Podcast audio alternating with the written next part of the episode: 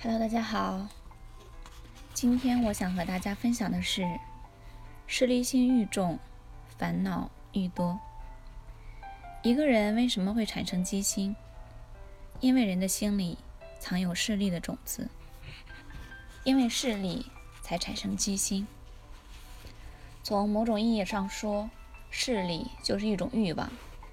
正如庄子《大宗师》中所说：“其势愈生者，其天机浅。”也就是说，欲望越多，痛苦也就越多。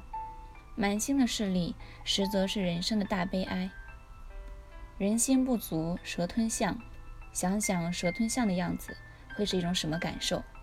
咽不进，吐不出，要多别扭有多别扭。势力心愈重。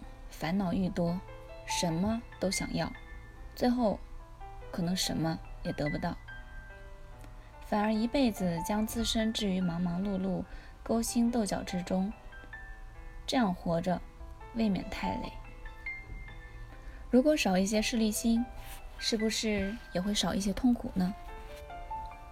从前有两个很要好的人一同作伴远行，两人背上行囊。风尘仆仆的上路，誓言不达目的绝不返家。两人走了两个多星期之后，遇见了一件十分奇异的事：一位白发长者站在路中央，仙风道骨，一看就是神仙般的人物。于是他二人跪地膜拜一番，其中一人突发奇想，心中自忖：今日得此机缘。为何不求求这位神仙？说不定能满足我的愿望呢。于是开口向这位仙人求教：“我二人远行至此，有幸得见仙驾风采，想来定是前世机缘。敢问这位仙人，可否满足我们兄弟二人的小小愿望呢？”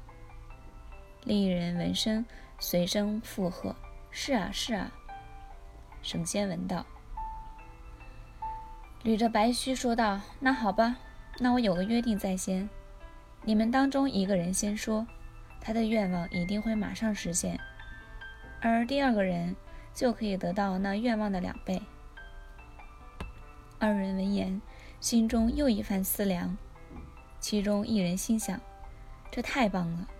我已经知道我想要许什么愿，但我不要先讲，因为如果我先说，我就吃亏了。”他就可以得到双倍，不行。而另外一个人也是一样的心思，于是两人就开始客气起来。你先讲嘛，仁兄，你比较年长，你先说。不应该你先。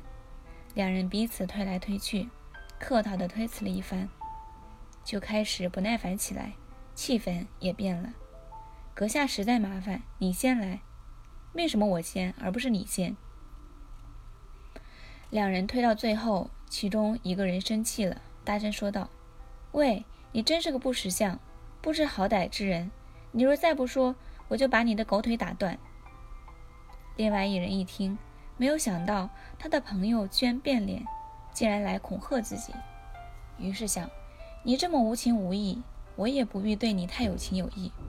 我没办法得到的东西，你也休想得到。”于是他干脆把心一横。狠心说道：“好，我先说。我希望我的一只眼睛瞎掉。”很快的，这个人的一只眼睛马上瞎掉了，而与他同行的好朋友也立即两个眼睛都瞎掉。这二人的遭遇实在可悲，虽是故事，却大有警示教育之意。导致他们悲惨结局的，恰恰是他们自己，是他们心中挥之不去的愿望。欲望是他们为势力所迷惑的缘故。人生的许多沮丧，都是因为得不到想要的东西。其实，我们辛辛苦苦的奔波劳碌，最终的结局不都是只剩下埋葬我们身体的那点黄土吗？伊索说得好，许多人想得到更多的东西，却把现在所拥有的也失去了。这可以说是对得不偿失最好的诠释。其实，人人都想过美满幸福的生活，都希望丰衣足食，都无法真正摆脱势利心，这是人之常情。但是如果把这种欲望的激心变成不正当的诉求，变成无止境的贪婪，那我们就无形中成了激心的奴隶。在欲望的支配下，我们不得不为了权力、为了地位、为了金钱而削尖了脑袋向里钻。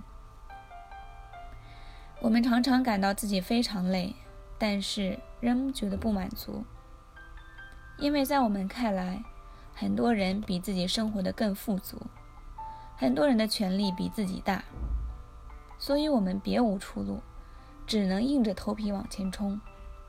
在无奈中透支体力、精力与生命。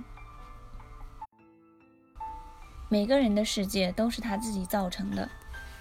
一个人心中充满势利心，就会因此而衍生出困难、恐惧、怀疑、绝望、忧虑等各种各样的情绪。